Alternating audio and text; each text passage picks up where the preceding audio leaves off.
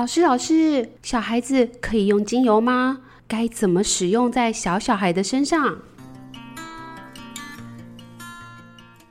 ？Hello，大家好，我是宥雯。不知道是不是因为我自己也是一个妈妈，又是一个老师，我真的蛮常收到很多人会问我有关于小朋友用油的一些使用方法、注意，还有一些经验分享。那我这边来简单的跟大家介绍一下儿童用油的部分。但是呢，这一集我们会拆成两个部分，我们会分成是一般的儿童，还有一些有特殊情绪障碍的儿童，两集来分开讨论他们的用油差异。那我也在节目一开始的时候跟大家简单分享一下，我前阵子在台北呢有跟一个呃教育机构合作了所谓的儿童精油夏令营的课程，在这课程里面，我们是实际的与小朋友在近距离的接触下面，连续五天都上课三个小时。除了手做一些东西之外，我们也可以慢慢的发现，儿童用油上面跟他们选择喜好的精油，真的跟大人的想象是不太一样的哦。我们这个课程呢，其实非常有趣。如果呢有相关教育机构对这个课程内容有兴趣的话，也欢迎跟我们联络。来聊聊怎么样去推广一些自然界的植物到小孩的生活当中。当初呢，我设立这样的夏令营的课程，并不是为了要去推广或者是宣达一些精油的相关事情，也不是为了要销售精油，更多的是我希望透过精油还有自然的植物，让小朋友了解到，原来我生活当中有这么多这么多的植物，有这么多的气味是来自于什么原因、什么理论，还有它们可能是出现在哪里。我希望小朋友能够透过这些。气味的连接，自己会去有兴趣的发掘生活当中，原来有这么多美好的植物。那其实，在上课的过程当中，我也发现了，其实很多的小朋友嗅觉真的真的是非常非常的敏锐。他们闻了以后，虽然可能没有办法确切的回答到真正的精油名称，但是他们可以形容到，哎，真的就是那个植物的样子。比如说，我们给小朋友闻尤加利，小朋友直接的感觉就是啊，凉凉的，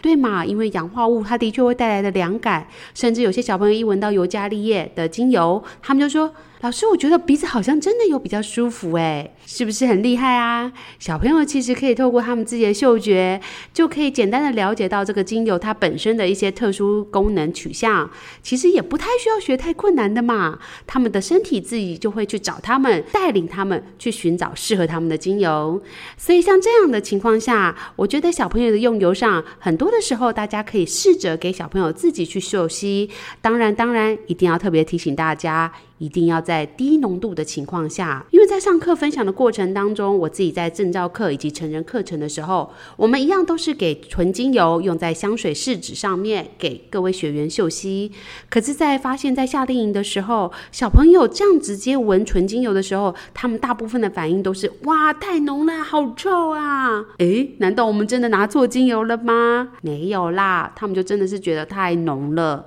所以这个时候，我觉得小朋友其实很适。适合稀释在植物油以后，再给小朋友做嗅吸，其实会对他们的嗅觉比较不会有那么大的冲击。其实这个也不是很难理解，大家想想看，我们成人其实累积了很多的毒素跟一些讯号在我们的身体里面。我们日常生活当中也可能接触了过多的手摇饮料、油炸物质以及空污等等。那我们的脑中也有很多很多工作以及家事的一些杂讯，所以其实我们的身体相对于年轻的小朋友，可能没有那么的 pure，那么的。纯真。那年轻的小朋友，再加上现在家长意识都抬头，所以很多的家长其实给小朋友的一些东西，其实都是相对来讲干净单纯很多。所以对于这样的小朋友长大的过程当中，他们在接触精油的时候，你就会发现他们其实是在很低很低的剂量下使用，然后呢，尽量使用单纯而且简单的精油就可以了。举例来说，像一般的小朋友，大部分都是喜欢柑橘类的精油，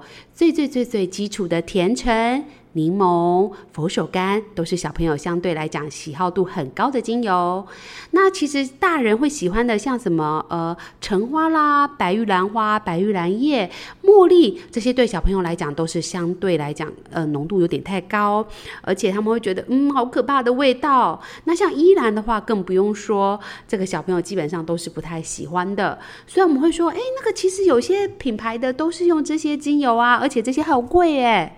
嗯，可是对小朋友的嗅觉来说，价格真的不是最重要的。其实呢，对小朋友来讲，他们喜欢的是能够跟生活有所连接的一些气味精油，像是月桂叶、尤加利叶，还有一些简单的柑橘类精油，都是相对来讲比较适合小朋友的哦。那使用的剂量上面，我也会建议大家尽可能的在低剂量来做使用。我们尽可能选择天然的植物油，在使用植物油的时候呢，我们选择一些优秀的植物油，透过植物油本身的力量来去做对小朋友做一些修复的行为，比如说小朋友皮肤上，我们就可以使用金盏花浸泡油、永久花浸泡油、圣约翰草浸泡油，像这样子的浸泡油，取它里面的功效来对小朋友做按摩，其实效果就相当不错了。那精油的选择方面，我会建议大家使用小朋友自己选择喜好的。当然呢，如果你也想要小朋友做一些功能性的引导，比如说他可能有皮肤或者是呼吸道的问题，你当然可以使用呼吸道适合的精油。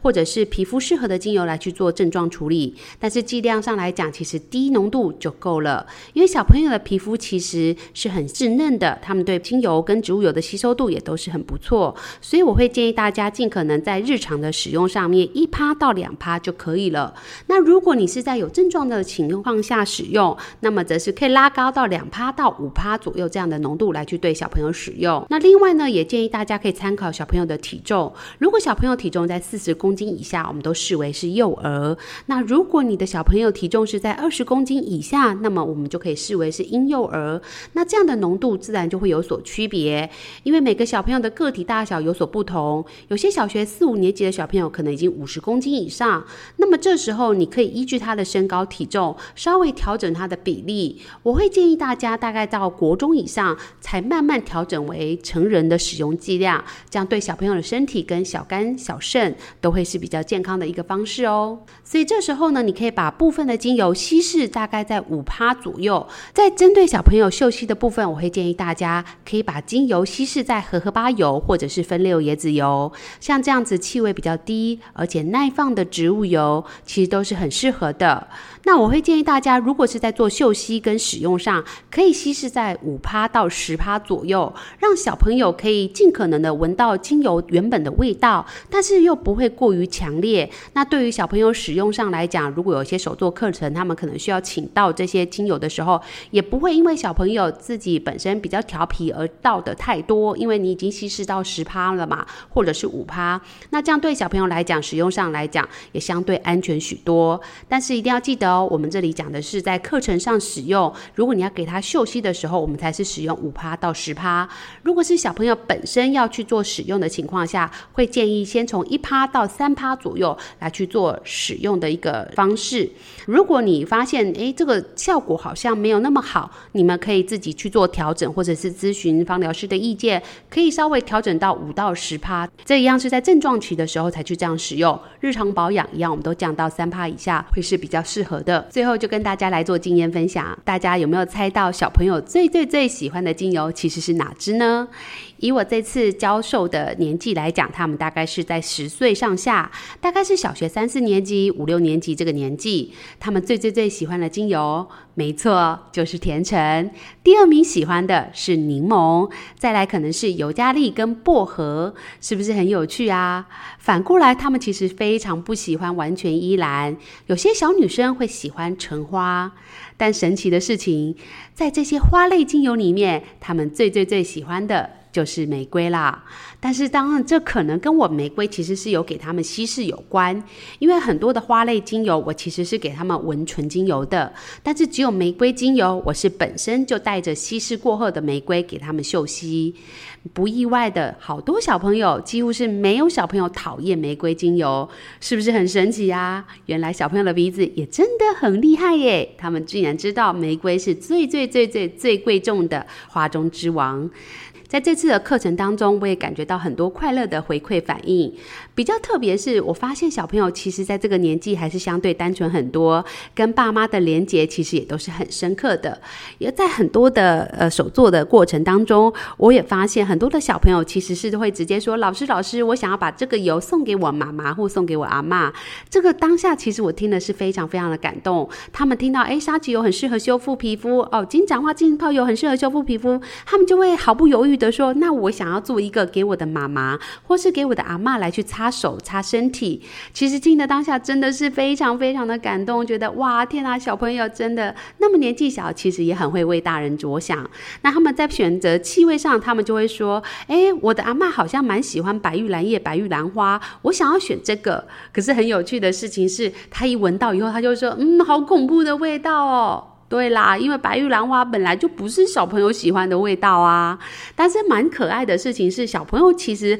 也蛮喜欢安息香的味道。而且我在连续两个班级里面都有发现这样的现象，小朋友喜欢那种甜甜的味道。当然有可能跟我这次选的安息香不是那种太药水的味道有关。我这次选择的安息香，它其实比较淡雅一点点，但是会带有一点尾韵深沉的味道，所以小朋友就会觉得它的配方里面在后面会有一个成熟的味道。我就告诉他，这就是安息香。那小朋友在对气味的选择跟大人真的很多的不同。如果你有兴趣对小朋友的教学，或者是想要引导小朋友认识更多的精油植物，我会建议你尽量从日常生活当中来去做选择，选择小朋友日常生活当中就有碰过的一些气味跟一些东西，对他们来讲，其实相对来讲接受度比较高。